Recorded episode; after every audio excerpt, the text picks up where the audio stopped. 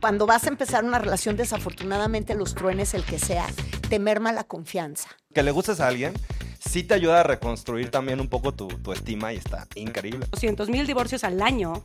Habla de 200 mil nuevos solteros, baby. En mi experiencia siempre es, me iré a volver a equivocar. Y la verdad es que siempre me vuelvo a equivocar.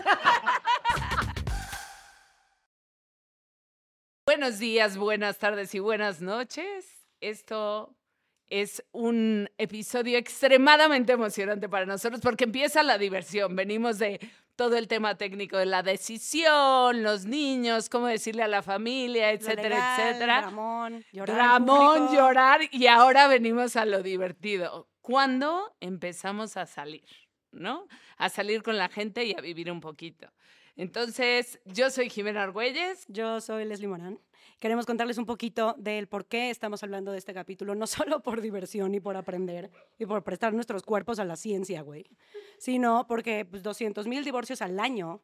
Habla de 200 mil nuevos solteros, baby, y los demás estamos comiendo carnitas sin conocer a nadie. Y también estábamos viendo qué pasa con este estanque después de que te divorcias y dónde empiezas a salir otra vez, cómo, eh, dónde empieza y termina esta nueva libertad, que si los chavitos, que si mejor salir con un divorciado o mejor alguien que ni al caso y entonces tienes esta otra vida, este 50% de tu vida en Pepe. Pe- En fin, traemos dos expertos increíbles que queremos que se presenten.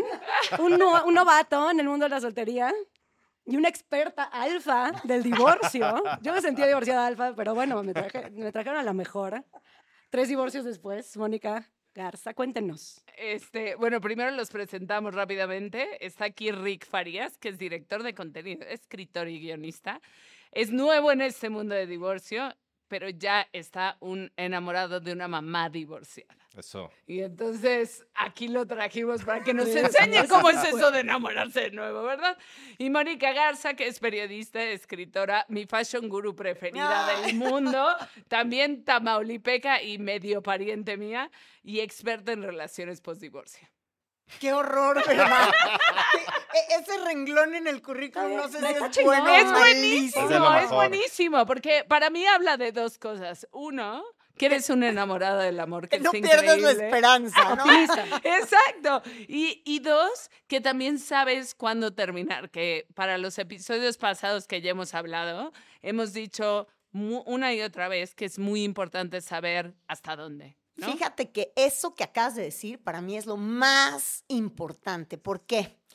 Yo siempre lo he dicho, eh, uno en la vida puede ser muy exitoso, muy poderoso, muy millonario, y hay una sola cosa que no puedes comprar ni con todo el éxito, ni con toda la popularidad, ni con todo el dinero del mundo, que es tu tiempo.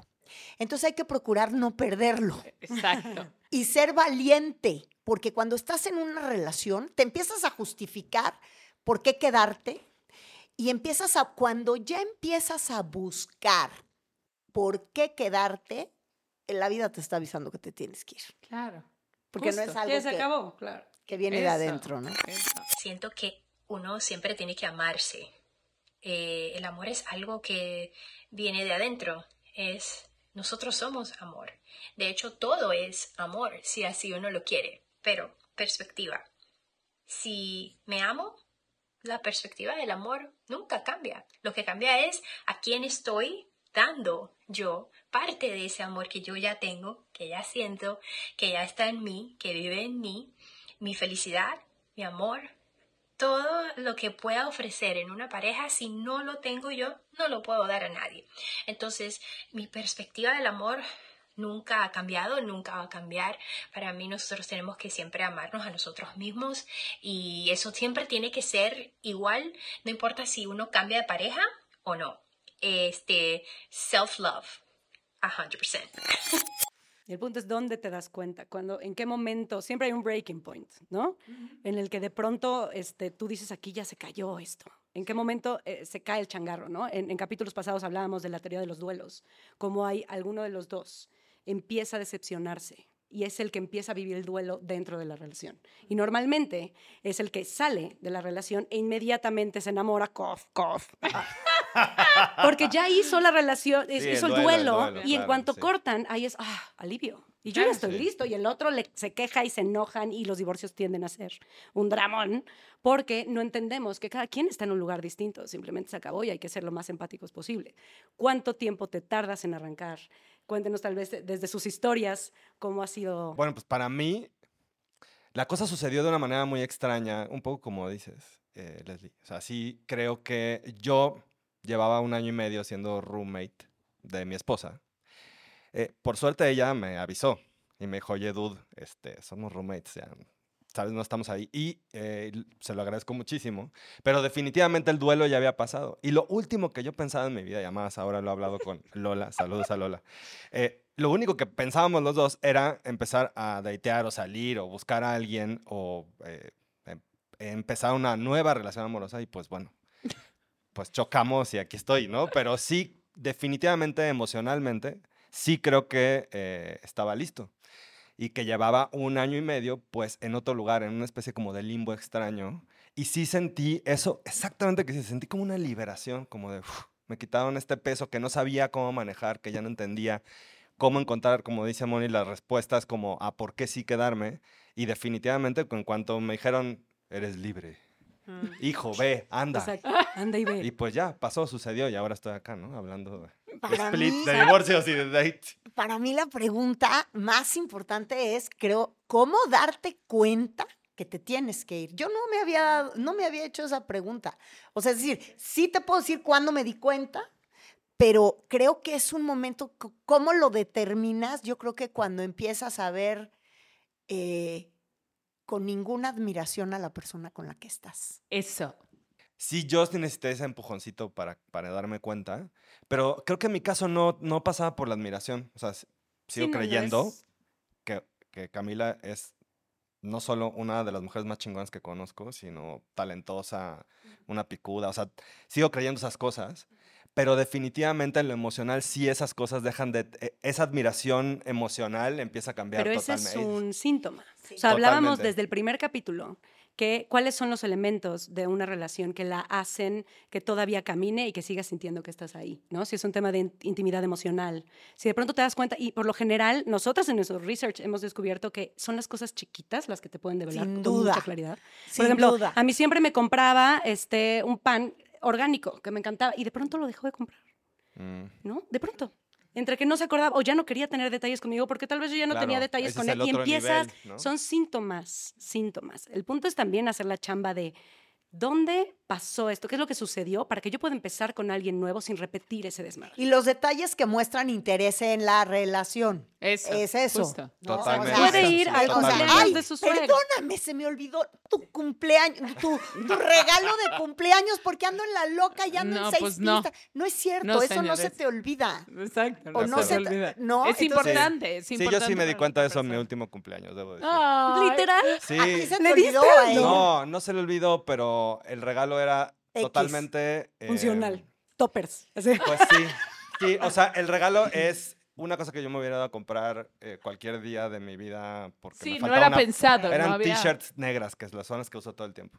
O sea, era una O sea, cosa nada como... especial, era algo Yo me di cuenta ya hay algo raro, sí, sí, sí. Es que tú conoces sí. el love language del otro. Sí, de Ajá, acuerdo. total, Porque hay quien es tiempo, hay quien es admiración, de verdad. O sea, si te dejo de admirar, te- me dejas de gustar. Pero hay quien no. O sea, la onda es conocer al otro y, de y conocerte a ti. Pero sí ¿Qué, aprendes de qué eso, me ¿eh? falta? Sí. Ajá. Y a mí Claro. sí me faltó... Yo, mi última relación, eh, bueno, mi último... Matrimonio. Mi, es- último esposo Eso. Own it, eh, nunca me hizo un regalo que realmente me gustara. Ay, Dios mío, me pasó. Ese no era el Ay, problema. no, bueno, no. Yo no, No, quiero es que ahora que Es lo que pienso, nadie nunca había detenido. No, no, yo No, pero te voy a decir, es una sí cosa de... Y yo siempre le reclamé hasta el día último. Le dije, es que tú nunca te has dado cuenta con quién te casaste. y, y ahorita que lo dices, me, lo pienso y claro, o sea, Sí. empezando por los regalos. Nunca, su- siempre lo que me regaló lo fui a cambiar. Eso. Y aparte, entiendes que una vez no lo, no lo atinen. Ajá. Pero hay una cosa de las cosas tan, o sea, como ah, un ejemplo tan tonto. Yo casi nunca uso pulseras, casi nunca. Todo el mundo sabe que yo no uso pulseras y me regalaba pulseras. Y es como, A mí me daban Es- aretes y yo no muy tenía perforadas evidente. las orejas. Sé. O eso. Hay siento como- que como que no nos como gusta una compartir. cosa de, ¿en serio nunca lo viste? O sea, hay, Sí. hay, hay- o sea, porque entiendes de una amiga que Ah, no lo ¿Pero sé. tú espera. cuánto tiempo estuviste casada? Siete años. No, pues sí, Siete años y suficiente. dos No de importa. novio. Yo te Bueno, voy a de casados les gano, ¿no? Yo. ¿Cuántos? Sí. Yo, 13 de casados. No, yo no junto 13 ni con los tres. Muy bien. Sí. Puntos para no. No, fíjate. 13 sí ¿Cuántos? junto, 13 sí junto. ¿Cuántos es el máximo? Seis y medio. Seis, siete. Siete y medio. Siete y medio les Sí, gano, les Sí, gano. a todas. Muy. Bueno, bueno. Esto no era una competencia, En Ricardo. algo, en algo, en algo. Pero mira, defendiendo a los de los regalos, yo soy de las que doy muy malos regalos. No, porque claro mi love que language no, es. Los super Pero son, pienso. son creativos porque es mi chamba ser creativo, pero no son particularmente buenos. No es así de que te resolví algo muy cabrón. Te hago, te, te hago sentir bien, ¿no? Porque esa es la chamba. Pero no sabría qué comprarle a. De verdad, soy terrible. Sí, yo sufro también. Pero Sí, bueno, cuesta los mucho regalos. trabajo. O sea, Eh, los regalos es lo de menos, tema pero sí hay como un tema raro, pero, pero bueno. Bueno. Ma, eh, hablemos a lo que venimos. A ver, ¿a El qué venimos? El dating. Es decir, el, el volver a el empezar. volver a empezar. Estás soltero. ¿Cómo empiezas? Porque yo no sé ustedes y seguro les pasó, porque a mí en mi caso me sentí, ¿se acuerdan de la película noventera Never Been Kissed? De Drew. Barrymore. Bueno, llega a un high school, ella vestida con una moda de los ochentas, súper fuera de lugar, con afro y Ajá. crepé, a una, un high school de los noventas y llega y está perdida. Yo así me siento ahora. O sea, siento que Bumble para mí, Tinder para mí no existían antes de que me casé. O bueno, estaba empezando Tinder. Y es una locura. O, o sea, es, es como... Los hombres me los cambiaron en 10 años, Sí, siento. eso es cierto. Me los cambiaron. No, pero los hombres y las mujeres. O sea, todos hemos cambiado. O sea, todo cambió cuando se inventaron las redes Eso, sociales. sí. Todo se modificó. A mí esta onda del Tinder y esas cosas, digo, a lo mejor no me lo van a creer, pero ahí sí se los juro, jamás en la, me da mucho miedo. Qué bueno. No te lo creo. No confío. Al ser una persona pública te da Sí. mucho más inseguridad. Este, y, y, eh, no podría, si de por sí me cuesta trabajo, aunque no lo creas, no te creo.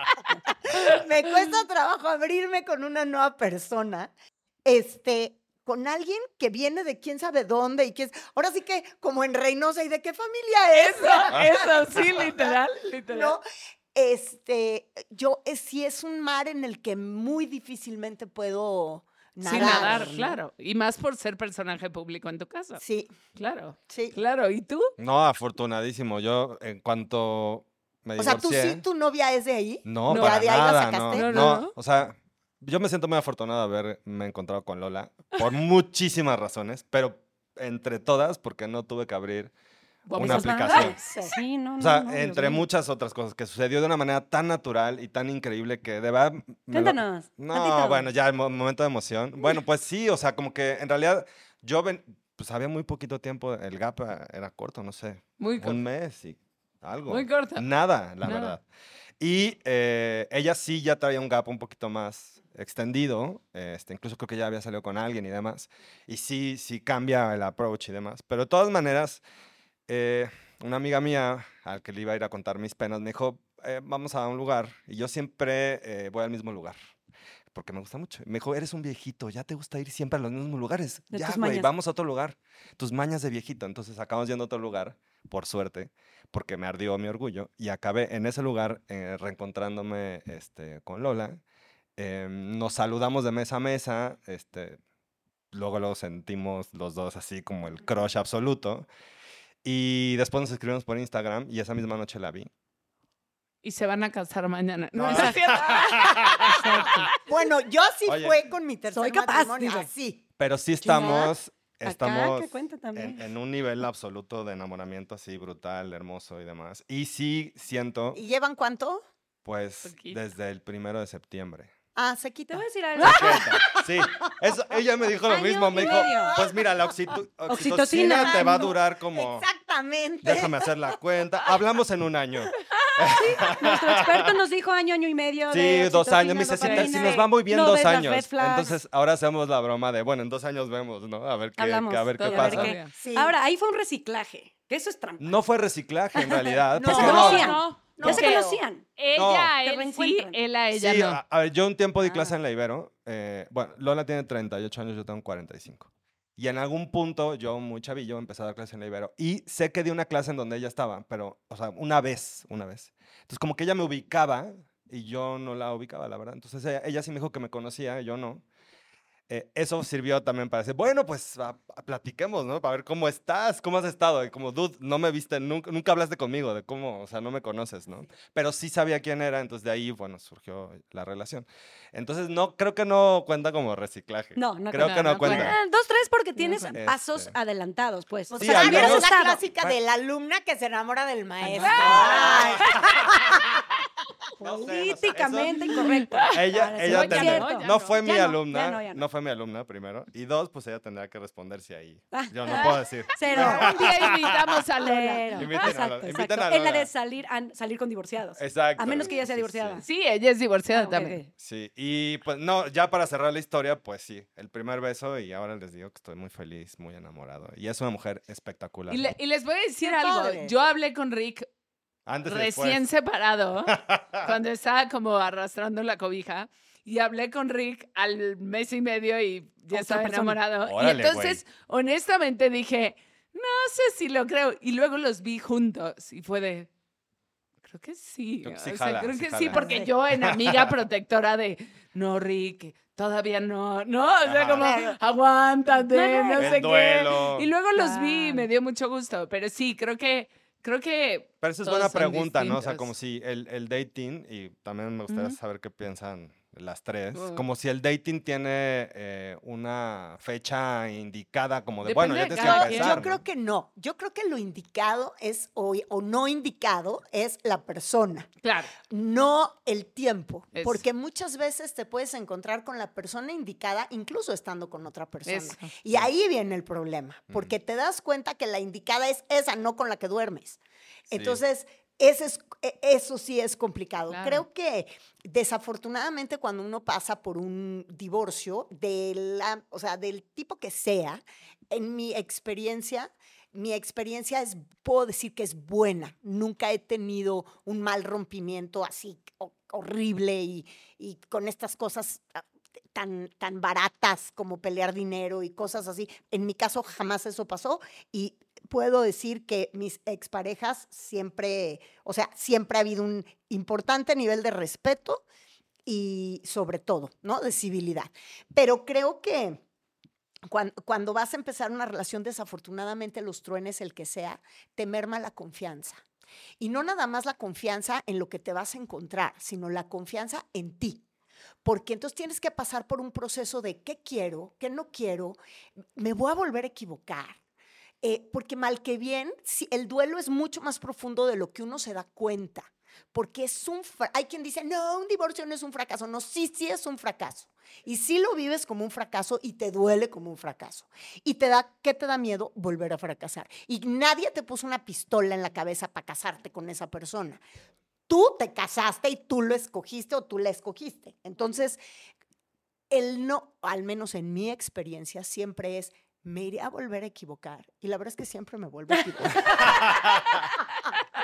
Hasta ahora, hasta ahorita. ¡Chale! Hasta ahorita, No. igual el siguiente. Ahora, Nunca se Ay, la sabe. onda, yo la- el último sí pensé que era el bueno y tras. Pero ahora, nuevo, vamos a cometer nuevos errores. Sí, ¿Me eso. explico? Por lo menos eso. que sean nuevos errores. Y eh, ahí viene Los la míos chamba son personal. Nuevos y terminan siendo los mismos. Es que ese es el tema. El tema es que estás, te sigues casando con la misma persona en En otro diferentes cuerpo. Espera, ¿cómo, Moni? no, ¿Te casaste ya con no, la no. misma No, persona? No, no, no, no. No, me refiero a que cuando empiezas nuevas sí. relaciones, crees que los errores son distintos porque ya dijiste sí. que va. eh, Aquí lo voy a hacer diferente y ya no me voy a vestir de rosa, me voy a vestir de negro y hago aquí. O sea, y Pero uno- haces todo para que hasta los errores sean distintos y termina siendo igual. Pero uno sigue Pero siendo la misma persona, ¿no? Claro, O sea, por supuesto. Sí, sí, claro, sí, tienes sí. que cambiar. El tema es la chamba Pero sí, personal. sí hay una parte importante, creo yo, así yo diría, bueno, no sé si los highlights de, de volver a salir con alguien. Para mí sí, eh, híjole, me ayudó mucho que mi novia me diga que estoy guapo. O sea, es una cosa tan ridícula como que alguien aprecie O sea, algo. tú tenías un tema de autoestima. Pues me empecé a preguntar sobre mi estima en muchos niveles. Claro. Por supuesto. O sea, por culpa de tu relación Sí, anterior, no por digamos. culpa de ella en particular, de la pero es la, es la- sí, la construcción de una serie de cosas que dices, híjole, y si realmente más bien es que no soy tan chido, ¿no? O sea, que no soy tan buena pareja, que no soy tan... Todas esas cosas que uno se, se empieza a creer de sí mismo. Eso que dices. Y claro, entonces uno quiere enfrentar la idea de conquistar a alguien y pues estás perdido porque estás en, en la, no sé, como en la bruma de, de- de- de tu, tu ego en- enterrado, quién sabe dónde, ¿no? Entonces, que le gustes a alguien sí te ayuda a reconstruir también un poco tu, tu estima y está increíble, la verdad. Bueno, no sé, a mí me ha parecido, o sea. Sí. reconfortante, pues, al menos Claro. la idea de saber que le puedes gustar a una persona, no que estoy guapo, Es que es le muy- gustas a alguien. No, lo que pasa es que sí es muy sexy, sobre todo para uno mismo, saber cuánto le gustas al otro. Ay, sí, muy. Sí. Y creo que lo más conquistador es que la otra persona te sepa expresar cuánto le gustas. Porque luego hay muchas parejas increíbles, ¿eh? que la llevan poca madre y que tienen increíbles relaciones sexuales y tal, pero no se expresan esa parte. Es- O sea, no se expresan qué tanto me gustas, Sí. no qué tanto te quiero no, me gusta. o qué tan importante eres para mí. No, vámonos a lo básico, o sea, lo Sí. más silvestre. Sí. ¿Cuánto me gustas? También Y está la, eso- la chamba personal, es hacia el por qué también. Y yo estoy segura La que muchas personal es esa. sí, yo que estoy segura que muchas veces uno empieza a salir con ciertas Sí. personas o con perso- o con alguien o con ese alguien con el que decidiste volver a la ruta de Del amor. de- del amor. De la Yo pasión. creo que a veces lo haces precisamente porque te regresan esa parte de ¿cómo? O sea, le gustó tanto. Pero esa es una ¿neta? rampa. O sea, Claro. es- a ver, ¿por puede qué? ser una trampa, Sí. Puede ser O una- sea, porque- empezar con alguien porque quiere contigo. No, No, y bueno, el- claro. es- pues. No, ya no, es pero una no trampa del ego. eso, No, pero si tú quieres con ella también y, em- y Pero- ves al que hay algo especial ahí en medio. O sea, sí lo digo como excepcionalmente, como encapsulando la, la frase. Sí. Pero en definitiva tiene que haber algo más que Claro. me pela, entonces, entonces Ah, es ya con importante. eso está padre. no, Sí, pero lo que es me haces importante gustarle a alguien. Para mí. Sí, no, claro. tú sentirte, porque eso te halaga y es muy, Sí, es muy sí, padre. Pero enamorarte es- de lo que te hace sentir es- Sí. es, muy bonito. Pero, Pero, es una también trampa. es muy La importante, este, digo, yo siempre lo digo. Digo, tú que estás ahorita en el Chan, chan. enamoramiento. Que Estoy, que estoy en, las dro- en las drogas del amor. Ricardo, con todo respeto. Ya, no esperen. Solo voy a decir una cosa. Cuando Mónica dice con todo respeto, agárrense. No viene nada respetuoso. Porque de reina. Ay, perdón. Con todo respeto, olvidó, enamorado pero del me amor. No, sobre Bueno. las drogas del amor. Sí. Este, de Cuando- todas maneras, no. Encontrar a una persona que tú sientes que también se ama es la clave, porque entenderías que no se necesitan, sino que quieren estar juntos. Entonces alguien que quiere estar contigo no te necesita. El que se ama a sí mismo no te necesita, simplemente quiere hacerte parte de esa jornada, quiere hacerte parte de su vida. Ah, decíamos, ¿por qué? ¿Por qué Te enamorar? voy a decir también, no solo por qué te estás enamorando es del la que otra. sigue, por qué dejaste de estar con el pasado, Eso. que te hizo Ujú. sentir menos guapo, que te hizo sentir menos, tú lo atribuiste a tu físico o a tus capacidades de seducir. O a lo mejor algo ligar. te dijo tu pareja que Eso. tú te hizo Pero ¿qué pasó Claro, que te llevó a ese lugar para que no te vuelva a Eso, pasar? y no dependas de que esta chava te esté diciendo que eres guapo, para tú saber No, que no, no, estás pero bueno, eso es inevitable. O sea, yo creo que si tu pareja ya no le gustas, pues allá hay algo que está, ya no está bien en la relación. Mira, ya no depende de ti. Sí, Exacto. eh, De sí. ti, El tema ¿no? es que estando adentro es complicado pensar que no es un tema contigo. O Claro, sea, es complicado a exacto. fuerza porque somos humanos. Sí, Sí, la chamba personal nos es esa. La verdad es Nos que, o sea, la edad yo que nunca- sea, la cosa que Y sea. creo que yo tengo bien colocado mi ego, o sea, nunca me he Sí. sentido, o sea, pues Sí. lo tengo más o menos bien, pero cuando estás con una persona a la que le dedicas tu vida, que es tu compañera de vida, y no sientes esa conexión ya, y no te dice esas cosas, pues claro que te empieza a mermar, porque Claro. claramente te Ah. empiezas a dudar, ¿no? Ya me acordé. ¡Eso! No, eh, lo que quiero decir es que eventualmente, yo siempre lo digo, eventualmente hay que platicar. claro. Ah, o sea, sí. entonces eso sí es muy importante, porque luego cuando sales de esta parte del enamoramiento y la cogedera y que no paras nunca y que todo es así, este, ya cuando medio pasa, pues pasas a la parte de platiquemos. Obvio. No, ¿de y qué te das cuenta Eso. que no tienes nada que hablar. O sea, de repente sí pasa que te das cuenta que no, Claro. no, que a ti te gusta montar a caballo química. y a él fútbol americano, que Claro. hueva. O sea, Eso. ¿me entiendes? Y, Sí. y, mm, y creo que eso sí es muy... Yo en mi experiencia creo que al día de hoy hay que ir primero por ahí porque las relaciones deben de ser una eh, inversión a largo plazo y tienes que pensar que ese momento increíble de enamoramiento que estás viviendo eventualmente va a bajar de nivel, no a pasar, pero a bajar Sí, de se nivel. transforma. Y entonces, ¿qué te va a quedar? Pues te van a quedar esas largas noches de hablar y hablar y hablar y hablar y tener un tema en común y sentarte a ver un documental y que te importen las mismas cosas, que te hagas las mismas preguntas, que te enriquezca. Porque si eso, Eso. si eso no, eso es lo que va a mantener, creo yo, a una pareja junta, ¿no? Claro. Sí, coincido totalmente contigo. O sea, sí creo que, eh, bueno, hemos platicado incluso lo yo como de eso, ¿no? ¿Qué va a pasar cuando se nos, se nos acaben las drogas del amor, ¿no? Cuando se acabe la oxitocina, cuando, cuando empecemos a transformarnos como pareja, ¿dónde vamos a estar? Y en definitivamente hemos hablado como de varias cosas, que ha estado muy chido, la, la verdad. Además, creo que cuando, cuando estás con una pareja que es así inteligente también emocionalmente, pues, pues yo he aprendido muchísimo de ella también. Y eh, me hablaba una cosa que es propósito, ¿no? Como, ¿cuál es el propósito de estar juntos? O sea, ¿cuál es nuestro, Proyecto. nuestro, pro- nuestro propósito? La otra es, exacto, si hay algún proyecto en común, o sea, ¿qué nos hace felices cuando estemos juntos? Y la tercera creo que tiene que ver eh, con eso que dices, ah, ¿qué, ¿qué tenemos en común que nos hace eh, reírnos juntos? Más allá de que te hago cosquillas porque pues te toco aquí, jajaja, Sí. jijiji, ¿no? O sea, Porque voy a cometer una indiscreción. O sea, ahorita que por estás favor, diciendo- este podcast es para No, no sé, indiscreciones. Este Aunque voy a cometer esto. una indiscreción. Yo tuve una relación larga, de varios años, donde era, eh, o sea, sexualmente era un boom. Brutal, De- increíble. Del De- día uno al día último. Ya cuando la relación estaba rasgada, rota, eh, También había química. ¿cómo? O sea, podíamos habernos matado a gritos, pero se apagaba la luz, Make-up se sex. olvidaba todo y al siguiente día volvíamos a... A odiarse. No, no, nunca nos odiamos. Pero nunca. Tener Pero era un tema de, de una cosa. Y yo estoy segura que el último tiempo que estuvimos juntos, estuvimos juntos porque la química sexual no se acababa. Claro. Y eso era lo que nos mantenía juntos, no que tuviéramos algo en común, era tristísimo. Sí. Sí, Una amiga que no voy a decir su nombre me dijo que tuvo, pasamos súper bien. que, tuvo, que tuvo sexo el día que firmó su divorcio con su ex. Ay, Ah, yo eso día pasa que- mucho, ¿eh? Pues Yo con mi mucho. ex, el día que firmé mi, mi divorcio, antes de ir a firmar el divorcio, nos fuimos a comer unos tacos.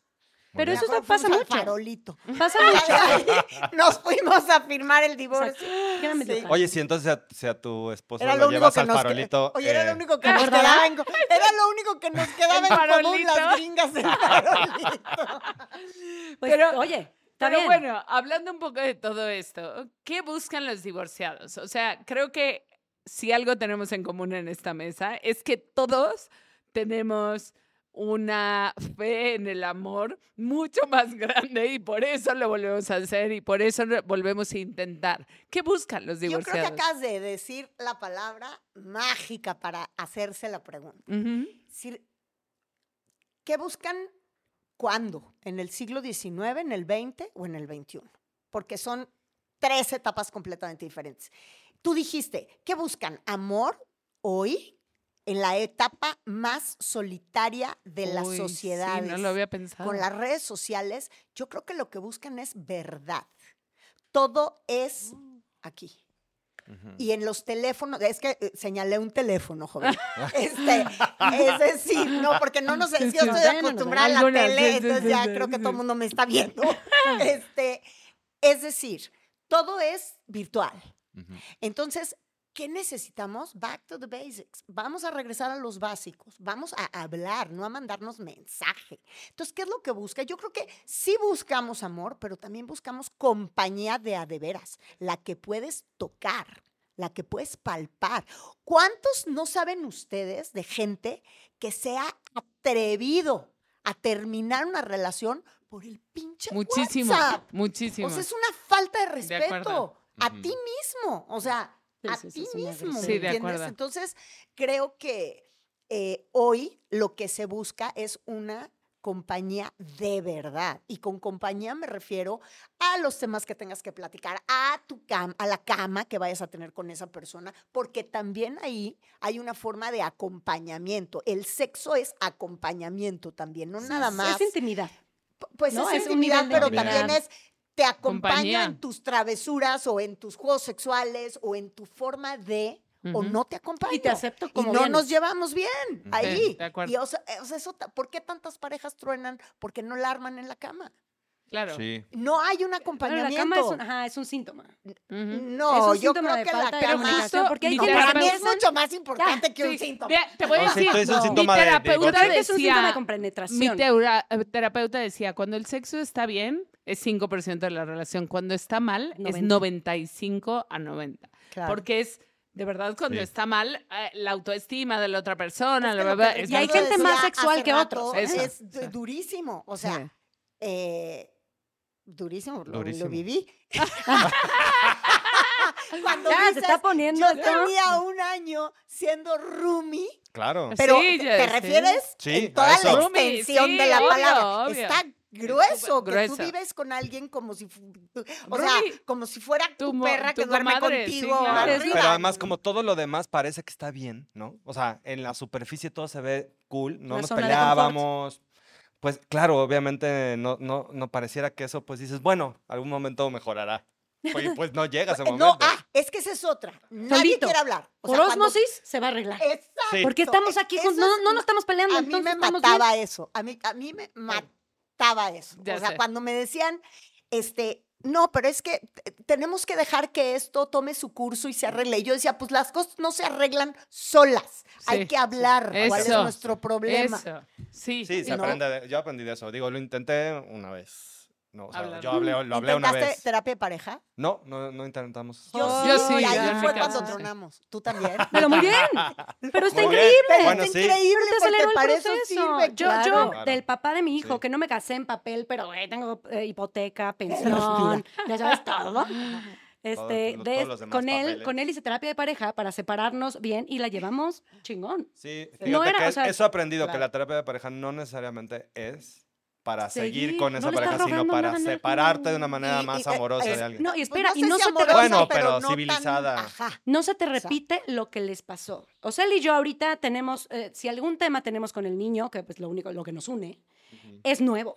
¿Me explico? Ujú. Sí. Y eso está increíble. Por lo menos no, ya lo que pasó, pasó Claro. entre tú y yo. Ay, sí, Fíjense no, ¿oyeron que- esa canción? No, no. Eh, hace, poquito eh, se estrenó en El Nido de la Garza una entrevista que hice con la periodista de deportes Inés Sanz. Ujú. Inés me contó que hubo un momento, ella siempre la ha managereado, dicho de una manera hasta vulgar, porque en realidad son mucho más que eso, son una pareja empresarial muy exitosa, ella y su marido. Pero hubo un punto en que el marido le dijo, yo ya acabé de ser a través de Inés, ¿no? O sea, porque ella era como el objeto del negocio, los dos hacían una eh, pareja fantástica, pero llegó un punto en que él dijo, necesito reinventarme yo. Y Inés en esta entrevista me dice algo que es justamente de lo que estamos hablando. Ella dice, y entonces él se fue para Querétaro, empezó una serie de negocios nuevos sin mí, me dijo, aquí están las llaves de la oficina productora, ahora tú te haces cargo sola, ya estás lista. Y me dice, yo creo que una de las cosas que comenzó a en la que comenzó a flaquear nuestras relaciones que me hizo falta demostrarle admiración. Entonces también creo que eso es una dosis importante de lo que hay que buscar en tu siguiente relación. En futuras, claro. Si vas a tener estas herramientas tú para ser el objeto de su admiración y si tú tienes esta capacidad de encontrar en la otra persona motivos suficientes para siempre verlo para arriba, no para abajo. Ahora, también por género No. varía mucho eso. O sea, te voy a decir por género, ¿Tú ¿qué es lo que investigamos eh, hace poco? Los hombres buscan algo distinto a las mujeres en términos Cierto, funcionales. Los hombres cierto. lo que les gusta es sentirse orgullosos de su pareja. Puedes, y su definición del orgullo puede ser que es la mejor mamá. Mira que qué guapa está. guapa, está buenísima. No importa para lo que sea, 20 pero. Su definición de orgullo porque, ¿Y las porque las, lo que las mujeres buscan es jerarquía. La jerarquía que él trae a mi vida puede ser dinero, mi versión, ¿no? O puede ser que es el más Poder. guapo, puede ser poder, puede ser que es el, pa- el tal vez El mejor padre, padre. el mejor padre y mira cómo es súper, tal vez tenga valores muy femeninos y él hace muy bien El que familia y es lo que bien. ella le prende. Lo que sea. Y la jerarquía es, es el, que, el mejor papá. Órale, qué interesante. El, el, ¿no? el fútbol coach. Entonces, si tú te das cuenta de cuáles son sus valores de orgullo, si es alguien que se maneja con valores muy masculinos, que puede ser una mujer, ¿no? Y no señalo a las tres. Porque, y, y es poco, ¿eh? O sea, el 80% de las personas que se rigen con valores masculinos son hombres, pero hay un 20% que somos mujeres muy masculinas que aprendimos a vivir así y que vivimos en esos términos. Cierto, cierto. Y hay hombres que son solo el 20% de las personas que se rigen con valores femeninos, que hacen muy bien familia, que están enfocados Claro. en las relaciones. Ahora, que también el las, trabajo no les mueve tanto. las mujeres tenemos un problemón. Eventualmente, siempre, tarde o temprano, terminamos siendo mamás de nuestras parejas. Eso es Está muy rudísimo. mexicano. ¿Qué pasa cuando Sí, es eres, súper tienes valores mexicano, masculinos? Pero es requerimos real. Hay cambiar mujeres esa que no, creencia. pero es Lo he real. escuchado más de claro. una vez de mis amigas. O sea, Claro. hay que desaprender esa parte hasta genética. que Sí, claro. traemos, No, justo yo- en, hace poco hablaba como de todo mi tema del divorcio con, con el papá de mi hijo y hablábamos de cómo él, solo por ser quien es, él es hijo de una viuda súper fuerte, súper que no es machista. Él no era machista. Y en el momento que nació... se volvió. No, yo lo volví, te voy a decir, yo no lo no se hizo machista, pero sí hubo un tema cuando nació mi hijo, como yo en mi casa veía que mi mamá hacía todo de los hombres, Sí, digo de los niños, Así es perdón. en Reynosa, mi reina. Literal, así es en Reynosa, de donde venimos. Y entonces, por más que yo no soy machista, por más que no me, de verdad, había una cosa Hay de una yo parte hago de ti todo que lo de mi hijo. Hay una parte de ti que sí es machista, porque, Porque- todas las mujeres mexicanas Claro. nos educan para ser machistas y educamos Eso. a hijos machos. Eso. Y Pues es que es un entonces de pronto o sea, el es me patriarcado quejaba está por todos años lados, pues. después de ¿por qué tú no me ayudas con el hijo? A ver, yo sé, básicamente él quería ayudar y yo era, no, yo, yo, yo hago, yo soluciono, yo no sé qué. Y entonces también hay que ser muy realistas en dónde estamos parados como país y como latinoamericanos, que el tipo de mujeres que nosotros somos, que somos más mujeres alfa, cuesta trabajo hasta nosotros porque tenemos una creencia como muy arraigada, sobre todo las personas que somos tamaulipecas y, y allá, muy arraigadas, Sí. que, que ni siquiera nos peleamos. A mí no me incomoda esa creencia, el- pero, sí es como... Pero sí te voy a decir una cosa, en esto de lo cultural, el matriarcado, por ejemplo, norteño, que tú di- dices muy bien, sí. pues es un matriarcado relativo, porque, sí, porque no manda. No, no manda. O sea, Misógino. administra, Mm. pero no manda. No, No. sobre todo en el tema de quién manda aquí. Sí. Ya. Tú ¿Quién toma las administras y tú haces todo, todo, Sí. todo, todo, pero la última palabra Pero la va como a tener. un- mujer. es eso un- es muy norteño. Sí, sí, Pero no- no claro. crees que es una- Le voy a hablar a tu papá. Sí. ¿no? Ya, que es una gestión del poder soft, ¿no? Pero también, pero Exacto. sí es una gestión del poder, o sea, porque yo lo vi, bueno, yo fui educado por siete mujeres, ¿no? Incluidas mi abuela, y yo veía cómo ella gestionaba el poder entre líneas. Eh, no es que la veías allá con, con, el, con el puro de Sara, de Sara García gritándole a sus hijos, pero sa- sabías cómo iba soltando la información a los hijos y a las hijas, llamaba, les llamaba por teléfono a una, le decía a la otra, no sé qué, y al, al final ella gestionaba el poder, ¿no? Pero es que antes la- la- el ser hijo o hija era muy diferente. O sea, Sí. tu mamá decía, se hace esto y se hacía. O sea, y tú no Sí, sí, cuestionabas. sí, sí. A mí mi hija, yo cuando le decía, no puedes, o sea, son las 2 de la mañana, no puedes subir con tu novio, o sea, a, tu- a tus 15 años a tu cuarto, me decía, a las 2 de la mañana, y medio peda, me decía, dame argumentos. Convénceme. Hoy ya no es lo mismo ser No, papá no, que hace no. 30 años. Pues Sí, sí, de acuerdo. Sí. Es bueno hacer el proceso de grieving, que es el proceso donde tú tienes que retomar, reencontrarte con ti misma, hacer las cosas que te gustaban hacer. Hay procesos para poder olvidar o eh, desintoxicarse. Yo no sé cómo, cómo estamos de tiempos y demás, pero yo quería como soltar un tema porque, no sé, eh, acá todas son mamás. Sí, yo sí. Bueno, esto es, esto ha sido nuevo ¿Tú para no? mí. ¿Tu Yo novia no es soy mamá, no es papá, Digo, ¿tú, eres- tú no eres papá. yo no soy papá. No, pero tu Eh, novia. pero su no- Sí. ¿Es mamá? Ah, ok. de Muy dos. muy importante. Muy interesante. Y ha sido bien, in- no sé, increíble, interesante. ¿Tú quieres ser este, papá? No. Ah, Ay, tu novia se sacó la lotería. Pues, pues, no lo sé, eso lo tendrá que responder ella. Seguro Pero, sí. pero el punto, o sea, que ha sido para mí una nueva, un nuevo como menú de códigos para entenderme y comprenderme al lado de ella. Y ha sido muy interesante. Y hasta dónde te metes y hasta dónde Sí, no. ya he estado en... Bueno, o sea, para mí me pareció increíble aprender de todo eso. Eh, digo, a veces, pues igual la cago, ¿no? Pues no lo sé, porque no, no sé ciertos códigos, pero ha sido muy chido. Además, ella eh, tiene dos hijos, uno de 20 y una de 6. Uno de 20. Sí. Wow. Entonces, claro, este, mamá adolescente, bueno, Pues uno de 20 y uno de 6. sí. Le cayó el 20 uno tantito. de 20. Tantito después, nada más. Uno de 20. ¿Qué Este, claro, 30, tiene 38, o sea, los tuvo a los 18, ¿no? ¿Del mismo papá? No. Yo. No del mismo papá. Ah, Y claro, obviamente muy distinta, ¿no? O sea, su primera relación como mucho más caótica y tal, todo lo que implica además eso. Y la otra relación que fue ya pues su, matrimonio, una relación estable, etcétera, con la que tuvieron una oye, pero una nena. vez que ella te gustó, o sea, cuando la conoces y dices, this, o sea, sh- she is, She is. eh, y cuando te dice, tengo un detalle que comentarte. Déjame, no, estuvo muy Dos. chistoso. E- Eso fue muy, fue el- Sí. Justo esa, 20. esa noche que nos fuimos a echar unas chelas. Esa noche, ah, estoy casi seguro que casi fue la primera palabra que me Ah, yo también hago eso. Así somos los Hola, hola, mucho Hola, gusto, mucho tengo gusto. dos hijos. Yo Soy Lola, igual. tengo dos hijos. Está mal hacer eso porque yo también lo hago. No. Hola, soy mamá. ¿Sabes qué siento? Siento No. que es como una en defensa propia, porque si vas a salir corriendo con este tema, mejor desde ahorita. Eso. Claro. Porque si te Sí, agarro también cariño resulta que no, porque soy Pues sí. mamá, Y no quiere a estar la conmigo. edad todavía de los nuestros. Todavía ya la tuya es sí. grande, pero la, La puedes cinco esconder. años. No, Pues ojalá otro país. No, pues No, para- pero a los cinco, o sea, depende de ti completamente los niños. Entonces, como que sepan, ¿no? Sí. ¿Es bueno o Oye, es malo? me da mucha No, risa a mí me porque gustó. En una entrevista que hice hace poco con Luis Cárdenas, también para el nido, me decía Luis, yo no quiero tener hijos, nunca he querido tener hijos y ya nunca voy a tener porque me hice la vasectomía a los 19 años. Y entonces, Guau, 19 órale, años. Eso es Y curricular. entonces yo le digo, oye, ¿y estoy cómo? buscando esos currículums. Claro, y entonces digo, no, y me atrevo a decirlo así porque él lo dijo Lo en dijo. una entrevista. Pero me dice, y le digo, ¿cómo le hiciste? O sea, ¿cómo le haces?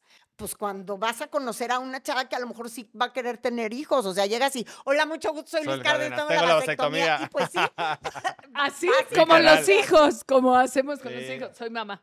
Sí, no, muy Hola, bien. soy mamá. A mí, la verdad es que a mí no me, no me, no solo no me molestó, sino creo que los dos pusimos nuestras cartas. Claro. Como me acabo de separar, yo también le dije, me acabo de separar hace como dos minutos y medio. sí.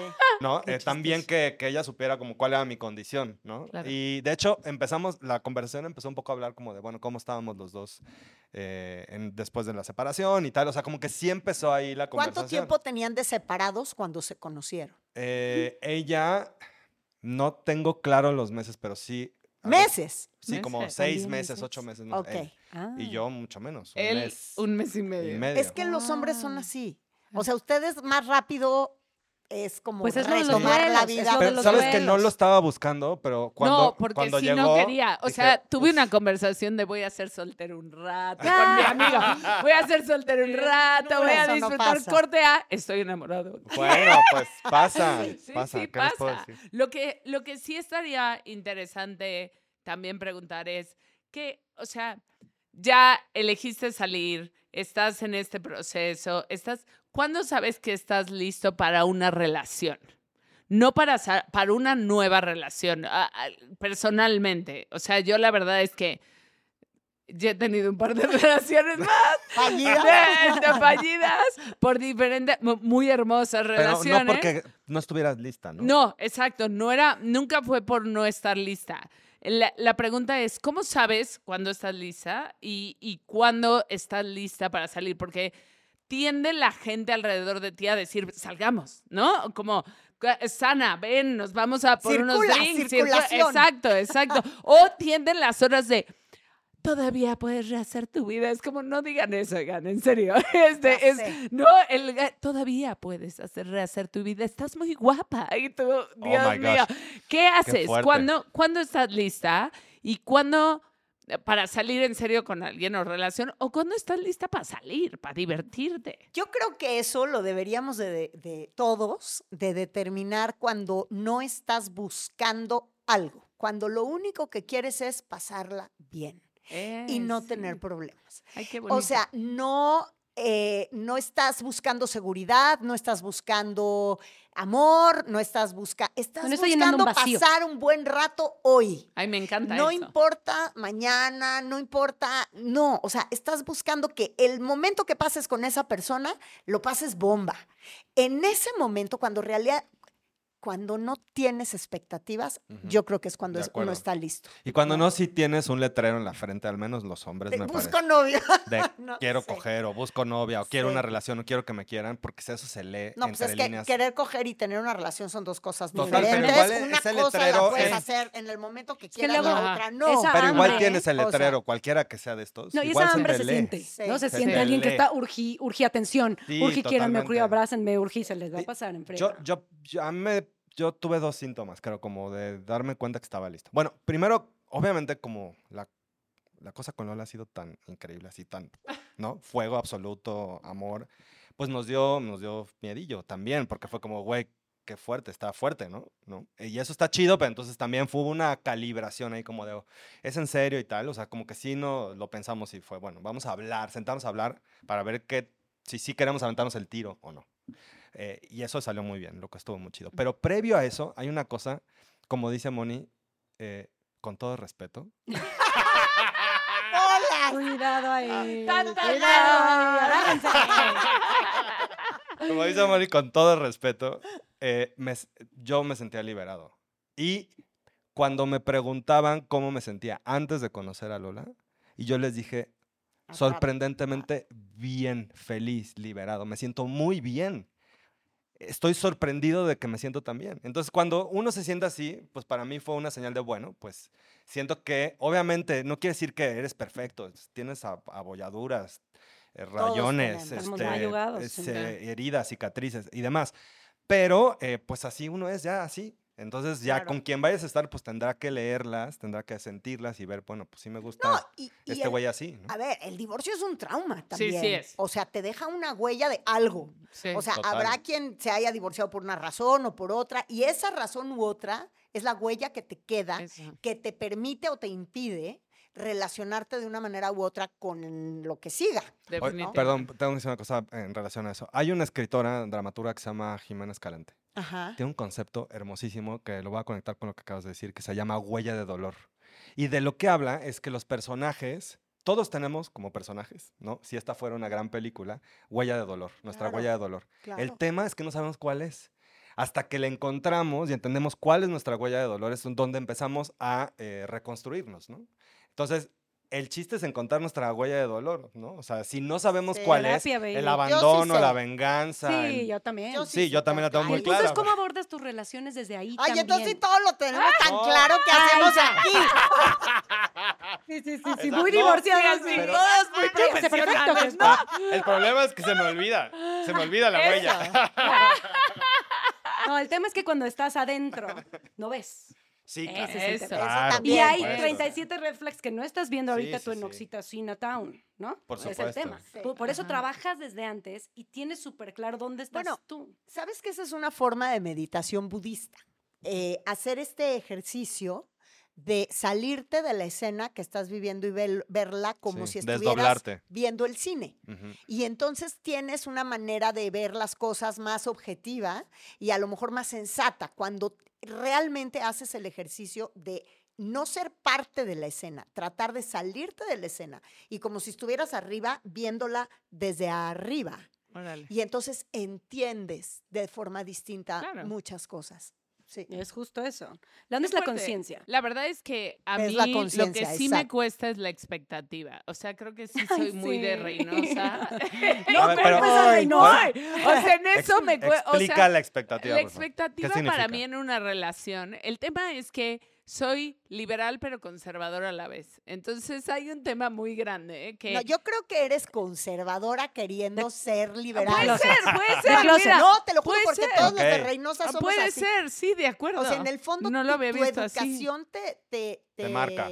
La te sangre. marca. Y Sí, yo te digo, marca. Claro que has visto. Digo, todo. yo estoy muy orgullosa de ser Yo de donde soy, pero sí. es una educación hiper frustrante. Ibas Sí, en el sí. Oxford. O y sea, aparte vas a ser en el conservador. Oxford, súmale. Pero sí, creo que creo que para ese medio sí soy liberal, pero para este medio no. O sea, para el medio liberal soy súper conservadora. Tienes razón, Moni. Soy conservadora tratando de ser liberal. De closet. La verdad, pero si Liberal hay como una cosa, sí, sí hay como una cosa de expectativa que yo, no en la primera salida, porque iba, de, iba a ridiculizarme solita de a la primera salida y yo ya estoy viendo a ver cuándo me ponía anillo. No, tampoco, Claro. pero sí hay como una cosa de el estándar que existe en mi cuerpo, o sea, que no tiene que ver con eh, la persona que esté enfrente, de hacer un, un checklist en mi cabeza de, ah, este podría ser padrastro hijo.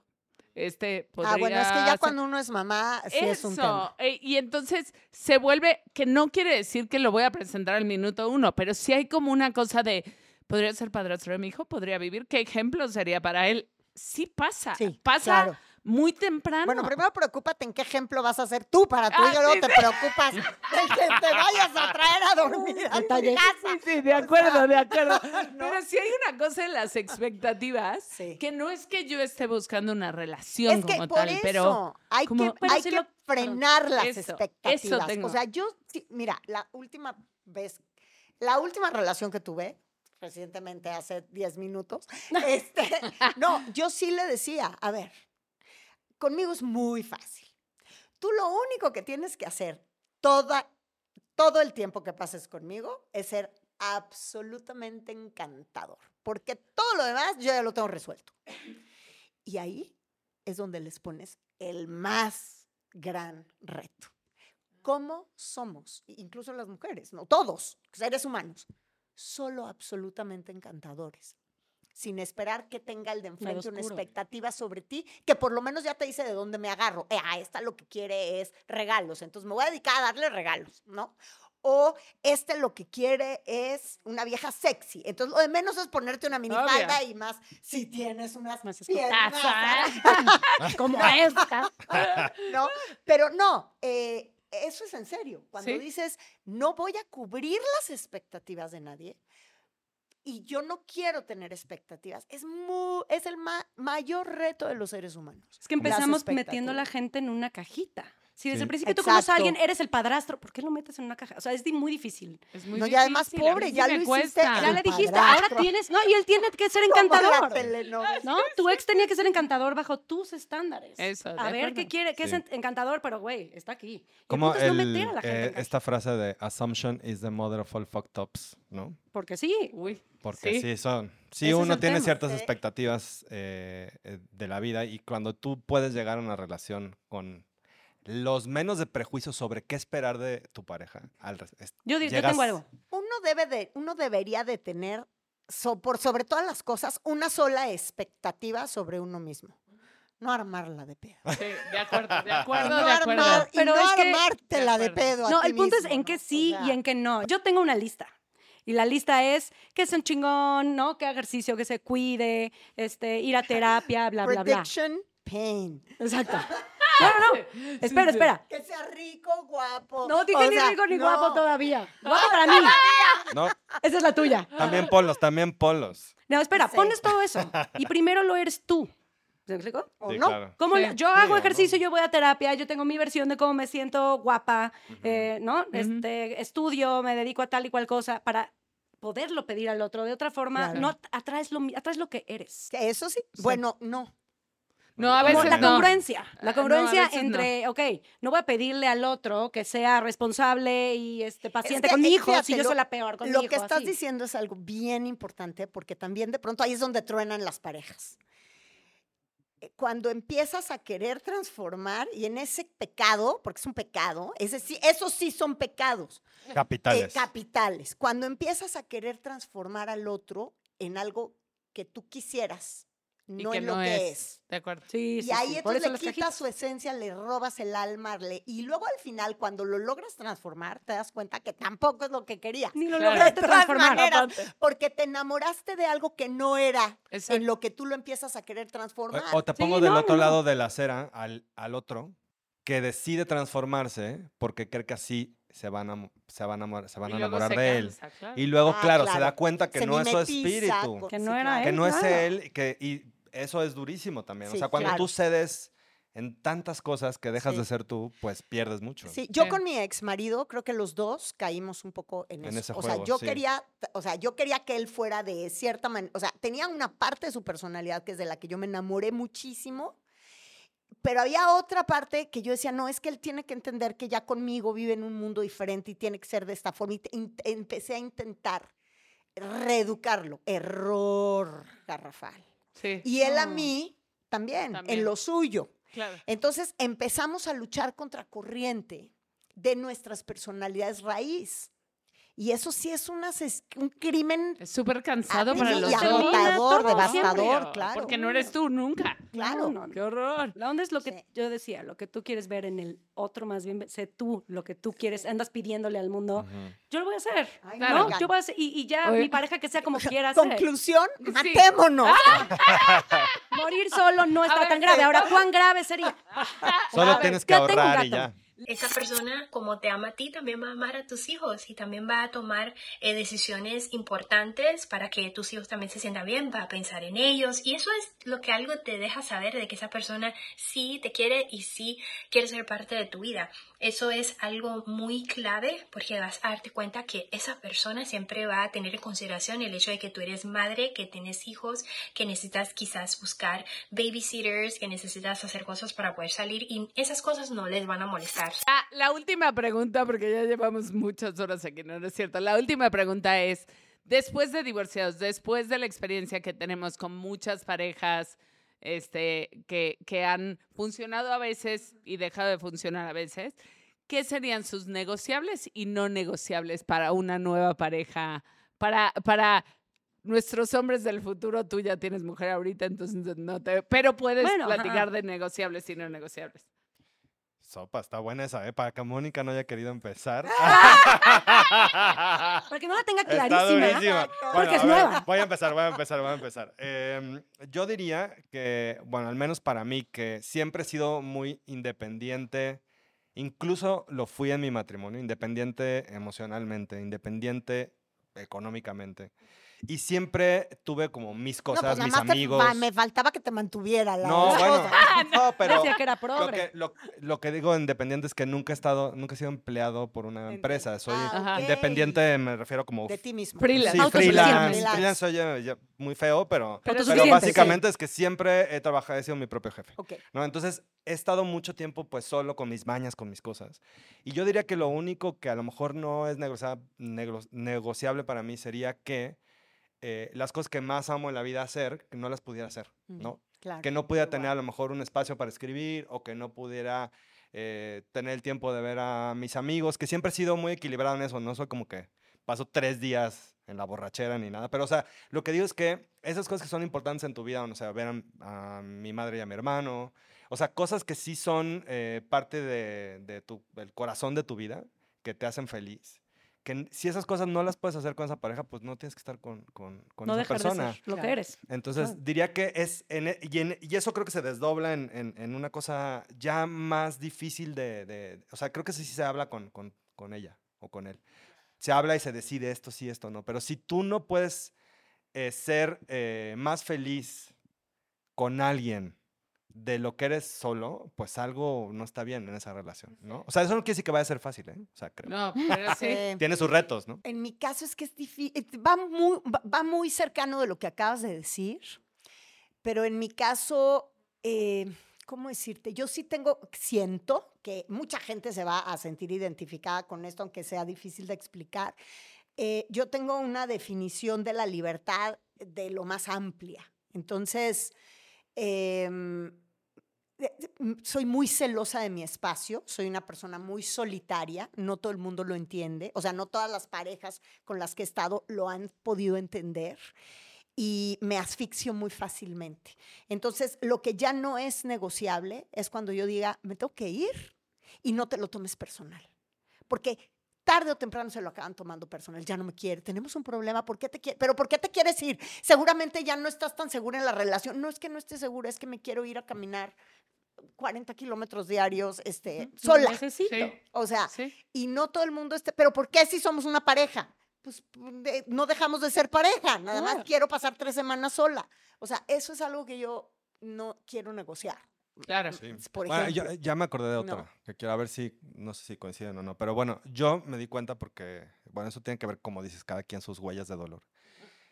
Discu- no, no quiero decir que no, no, no me interesa hablarlo, pero pelearme por dinero es Uf, lo no. único que no estoy dispuesto. O sea, si pasa en, con una pareja, sí es una cosa que para mí sí es, híjole, esto no está bien. O sea, eh, para mí el dinero es un, o, el- o los negocios, las finanzas, es una herramienta muy importante de, la, de vivir pleno y, y es increíble poder eh, no tenerle miedo al dinero.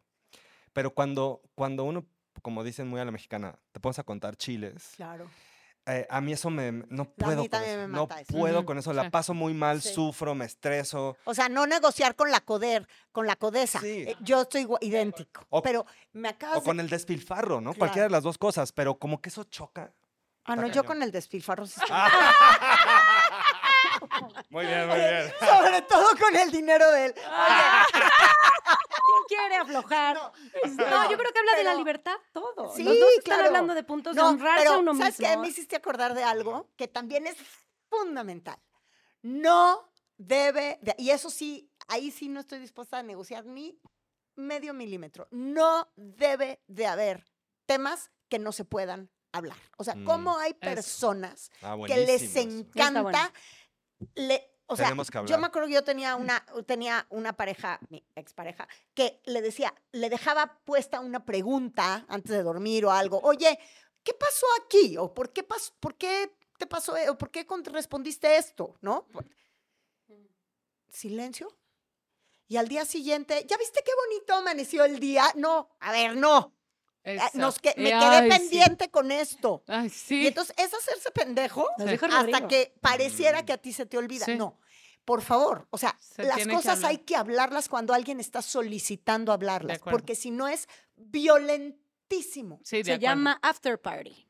Eh, Que sí, decía, no al final del día, o fueron a un evento juntos, ¿y cómo te fue? A mí me gustó cuando me dijiste tal, tal, tal, ¿no? Y que me abrazaste cuando hice el Oh, chiste. no me gustó. cagó cuando tal te dijo no sé qué cosa y te levantaste y lo dejaste hablando. so- Cositas tontitas que parecen muy pequeñas, Sí. luego pesan. La onda es que ya no llegas a ese lugar gigante en el que traes un tema Es grande. que si no lo hablas, Porque lo no- llevas ah, a un sabes, lugar exacto. gigante donde a Se lo mejor no- acumula. es una estupidez, a lo mejor la, la respuesta va a ser bien tonta. Ay, eso, hice, eso dije. Ay, perdón, no eso", me di o- cuenta y ya, o sí, punto. tienes razón, no debí de haber dicho eso. Ya, Sí. Fin de la discusión. Pero se habló. Sí. Entonces, sí. ¿cómo nos cuesta trabajo a veces a los seres humanos? Yo me incluyo, ¿eh? Cuando te tocan un tema que como que no sabes cómo salir bien librado de ahí, te sales por la tangente. Hoy creo que ya no se vale No, ya salirse no. por la tangente. De No debe de haber Y más a tabús. una edad, o sea, no tenemos 15, por Dios. Exacto. O sea, si tienes 15 entiendes salirte por la tangente porque te mueres Exacto. de miedo, pero Ya, ya nos hacemos de herramientas a estas Eso. alturas y siempre vamos a hablar Claro. aquí de terapia y de que cada quien se conozca dónde te cuesta trabajo. O entonces, Eso. si no sabes qué, redes sociales. Entonces Claro. ya ve- de- caste con Instagram. yo, yo creo que para mí un negociable, un no negociable, yo por a lo que me dedico, no solo este podcast, pero a producción de cine y de tele, eh, tengo un horario muy complicado, muy complicado, y más sumándole un hijo de cinco años. Hay muy pocos hombres que entienden el horario complicado. O sea, hay, hay muy pocos hombres que les digo, te voy a ver cada 15 días porque no tengo a mi hijo, y aparte, ¿qué crees? El sábado voy a grabar. Entonces, te puedo ver solo el domingo o el sábado en la noche, ¿no? Y les cuesta muchísimo. Para ellos es que también entiendo y soy empática con eso, pero sí yo no puedo estar con alguien que base su eh, base la importancia de la relación en base al tiempo eh, este tiempo pasado juntos, tiempo vaya, compartido. no la Exacto. no la Exacto, del porque sí tiempo. yo a lo mejor puedo dar cuando estoy en producción solo un domingo cada 15 días, pero lo doy. Con todo. Con todo. Claro. Exacto, entonces sí siento que eso para mí no es negociable, de la libertad y del dinero también creo que creo que entiendo y también lo de hablar me acaba de pasar con mi última pareja, esta cosa de aquí todo es bonito, no podemos hablar nada serio, no podemos Híjole, dude. Sí, porque es no querer entrar al fondo de nada.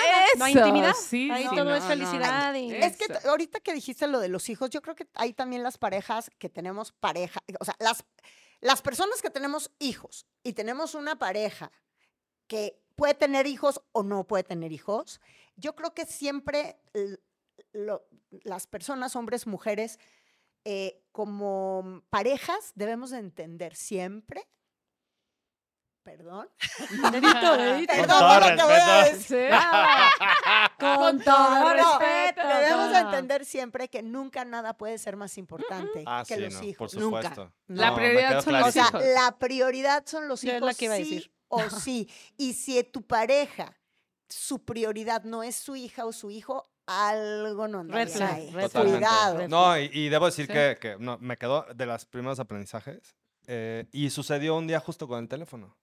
Y me dijo, mira, cada vez que estoy viendo mi teléfono, quiero que sepas que estoy viendo si no es uno de mis hijos. Entonces, para que te enteres de una vez, que no es, co- ¿sabes? Como que también para que sepas, ¿no? Eh, y para mí fue como, oye, me queda muy claro que me des así una- un tercio de tu, de tu vida para, para, para estar conmigo y te lo agradezco muchísimo. Pero si no lo entiendes y si eso, eso va a ser un issue, este, es, es difícil porque, pues, ¿cómo le dices a una mamá que no se, de- que deje de pensar en su hijo una hora? Sí, no, sí, no, no, ¿no? no, no. No se puede. Sí, no. Y ahora, y eso de también lo, las parejas hacer estas relaciones multifamiliares, tus hijos, mis hijos, lo no- yo, por ejemplo, es algo con lo que no estoy tan de acuerdo. O sea, yo en lo personal, en mi última experiencia, eh, como yo sí entendía muy claramente eso, le decía, cuando estés con tus hijas, es con tus hijas. O sea, yo me desaparezco, o sea, no pretendas que hagamos esta vidita de vamos a comer Del con mundo tu hija y mi hija y mi... eh, eh, No, que se llaman No. familias ensambladas. Eso no, Ensambla- Hay o sea, toda una línea a de mí psicología sí me que se dedica a eso. a mí sí me Las- genera. el ¿A ti no te ensamble no gusta? te gusta. A mí se me La gustaría. verdad, No, eh, te- te- tengo no, unas te amigas. Yo qué. digo que sí, pero mis resultados muestran que no. Por ahora, porque, porque no han llegado a ese nivel. Yo digo que sí, digo sí, sí, quiero Pero la- todo, no sé las qué, cifras pero- dicen lo No, yo opuesto. lo que creo es que cada quien tiene su espacio y ese espacio debe de ser respetado. Pero eso es, uno sea, de, tus de tus imponderables, sí, punto. en- en- sí. en mi caso, En sí. tu caso, y se tiene que Sí. respetar. o sea, yo- no porque no tenga relación, claro que no, pero a lo que voy es, Claro, cada quien claro. tiene su tiempo, su espacio y eso es hiper respetable. Yo tengo unas amigas eh, que son pareja y tienen una, una ecuación que me parece divertidísima, interesante, al grado de que podría estar interesado en explorarla, que es, son pareja hace ya eh, un tiempo y se fueron a vivir una enfrente de la otra, de, de casas, son vecinas, cada una vive con sus hijos. Y pues a veces duermen en un lado o en el, O en otro, el otro. Pero tienen como cada uno tiene cada una tiene su vida familiar Sí. no quiere decir que no se lleven, o sea, sí se llevan Sí, todas pero con son todas, independientes vidas. pero son independientes de alguna manera. increíble. Y, y el, el- el modelo vecino se me hizo interesante Yo de un A mí explorarlo. me parece que es, es muy interesante el modelo vecino. Sí. O sea, yo creo que es lo de- así debía ser. La Sí. onda es que Sí, empecemos sí. a modificar las reglas de las relaciones para que Es cada que la- quien tenga la que quiera tener. Es que las reglas son las que nos van modificando a nosotros a huevo, porque van ya cambiando. no es costeable. ah, La, monogamia como siempre y el matrimonio utópico donde tu pareja va a ser todo. No, lo que ya no es tu mejor costeable amigo. es la poligamia, Exacto. olvídate. Eso es lo que yo- sobre todo depende de dónde Dímelo a vayas a cenar, ¿no? Sí, Exacto. sí. Exactamente. Oigan, Exacto. pues estuvimos encantadas de tenerlos aquí. Lo podríamos hacer millones de Parte horas. 2, parte 2. Parte dos. Muchísimas No, gracias. no hablamos casi de redes. Claro que la parte 2 va a ser de redes en algún Ah, punto. sí, Ay, Todo claro, lo de. Ay, sí. Qué horrible, qué horrible. Yo estoy a punto de huir otra vez. Este, pero bueno, gracias, Moni, por estar No, aquí. gracias. Gracias, Rick, por estar aquí. Feliz, feliz de estar con tres amazonas increíbles. Gracias, Ricardo. Y esto, señores, fue Split. Dinos lo que quieras en Instagram en arroba split-podcast. O pregúntanos, comparte fuentes e ideas en los comentarios de este capítulo. Producción Cucaramaca. Y de original, Casa Morán. Realizado por Open House.